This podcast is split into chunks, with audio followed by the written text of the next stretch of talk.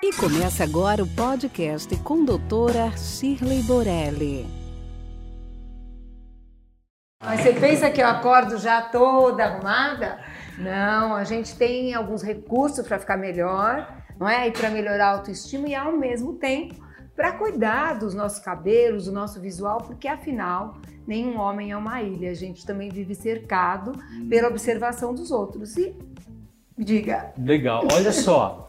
Gente, eu cheguei aqui na clínica doutora Chile e é lógico que a doutora Chile estava aqui tratando e cuidando dos cabelos, né? E é o que a Chile acabou de falar, tem que cuidar dos cabelos. Sim. Agora, Chile, me fala uma coisa. Todo mundo tem um milhão de dúvidas sobre cabelo, uhum. porque o cabelo não posso lavar todo dia, posso escovar, usar chapinha, não sei o quê. Me fala um pouquinho é, do seu ritual aí de tratamentos e de cuidados. Então quer dizer que todo dia você chega de manhã e dá uma passadinha aqui? Não, não necessariamente aqui, mas eu lavo o cabelo todos os dias, porque eu faço atividade física todo dia, meu cabelo é muito fino, é oleoso. Então, pode lavar o cabelo todo dia? Pode lavar o cabelo todo dia, desde que você use um shampoo adequado, um condicionador, se você tem luzes, como é o meu caso, ou se a ponta do seu cabelo é longa e a oleosidade que é produzida na raiz não chega até a ponta, você pode dar suporte suporte para que isso fique ao mesmo tempo totalmente hidratado. Então, lavar o cabelo todo dia pode, desde que maneira adequada. Pode secar o cabelo todos os dias com hum. secador? O ideal não é fazer uma escova muito quente todos os dias, mas você pode secar num secador não muito quente e finalizar eventualmente só para dar um embelezamento ao cabelo. Mas o ideal seria que esses procedimentos físicos, né, de calor, chapinha, fossem evitados. Mas olha só, do, falando do banho ainda, é, tem uma questão da temperatura da água ou não tem nada a ver? Tem tudo a ver. O banho, em geral, para o corpo como um todo, tem que ser de morno para frio, praticamente sem sabonete e rápido. E vale o mesmo critério para o couro cabeludo. Claro que nos dias mais frios você tem uma tendência a aumentar a temperatura da água, mas isso vai fazer com que haja um ressecamento tanto da pele quanto do, do cabelo, do couro cabeludo. Então, o ideal é morno, um, uma temperatura morna. No corpo, você pode usar um óleo de banho para finalizar, principalmente essas partes como o braço e perna. Claro que as partes que têm odor, como as partes íntimas, os pés, a axila e o pescoço, você pode usar sabonete adequado.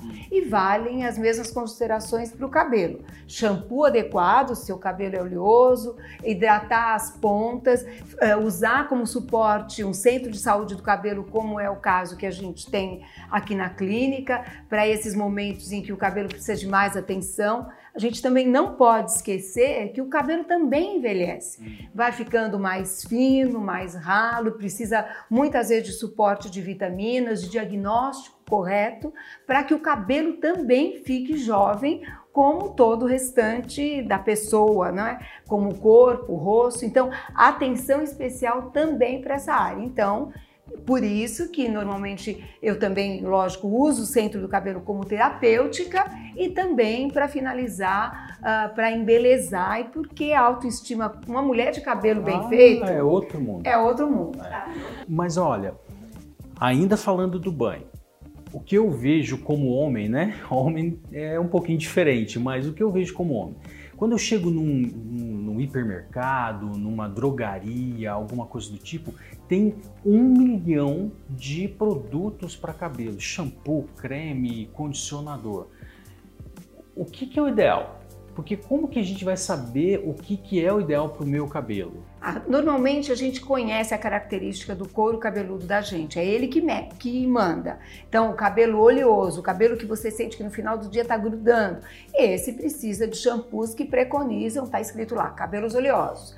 Mas como a gente às vezes lava o cabelo muito, porque o couro cabeludo é oleoso, a ponta do cabelo também vai receber esse shampoo e ela pode ressecar. Então você precisa condicionar também o, a, o fio como um todo.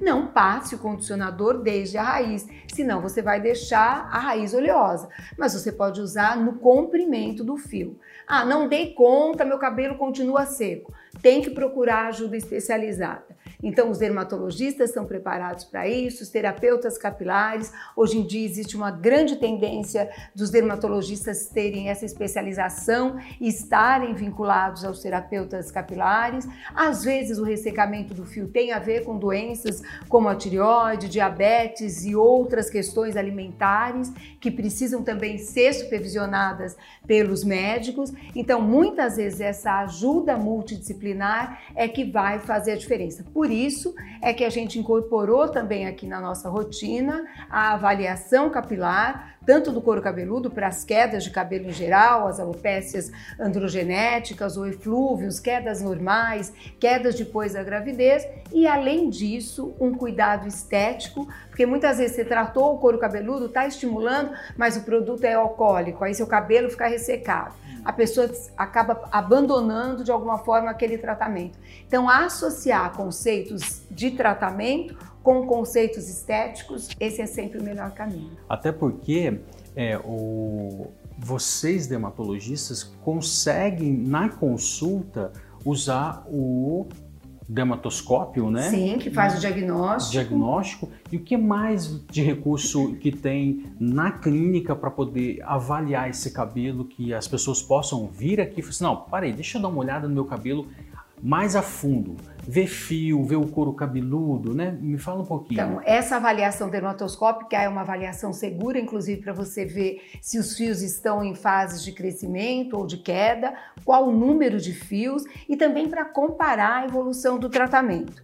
Mas além disso, é possível fazer -se, inclusive avaliações genéticas para ver se a pessoa tem tendência a uma queda de cabelos muito importante. Então você pode colher material de saliva, encaminhar isso para o laboratório de genética e esses estudos também podem permitir a avaliação de se um determinado tratamento pode ou não ser eficaz para você.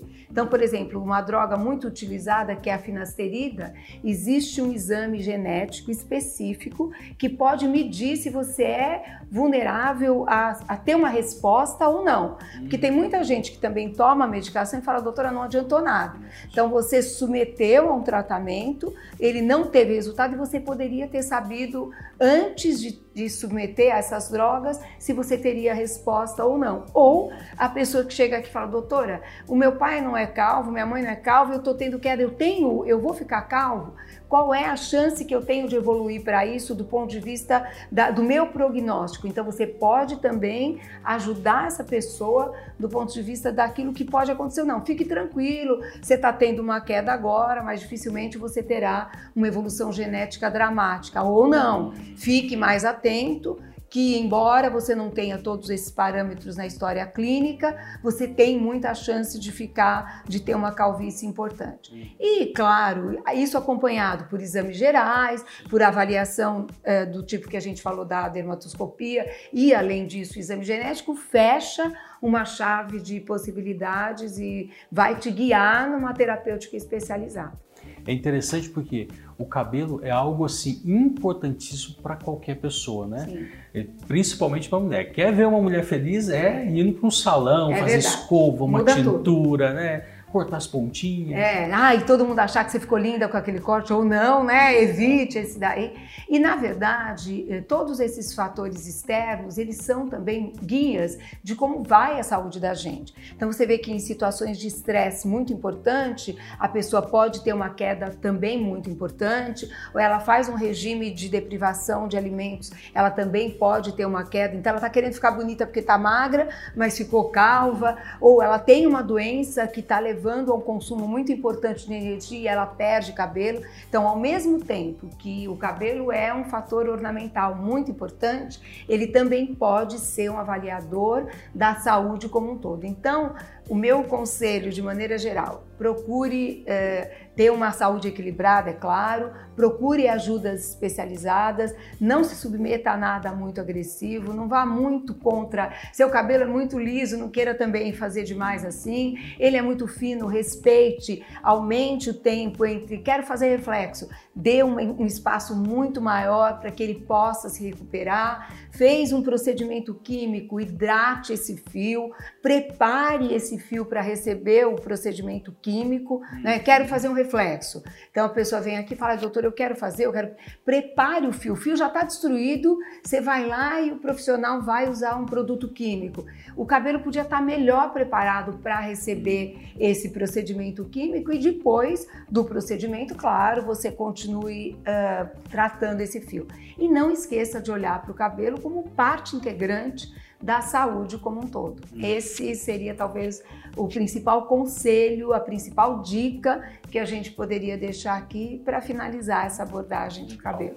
Gente, então é isso aí. Então, olha, se você tá aí com problema no cabelo, se você tá com queda, com todos esses problemas que foram relacionados, procure um dermatologista. O cabelo não é algo simples, não é uma receitinha de bolo. É, você, por mais que você conheça o seu cabelo, às vezes você não está conduzindo ele da melhor maneira, então por isso que você está tendo esses probleminhas que, do dia a dia.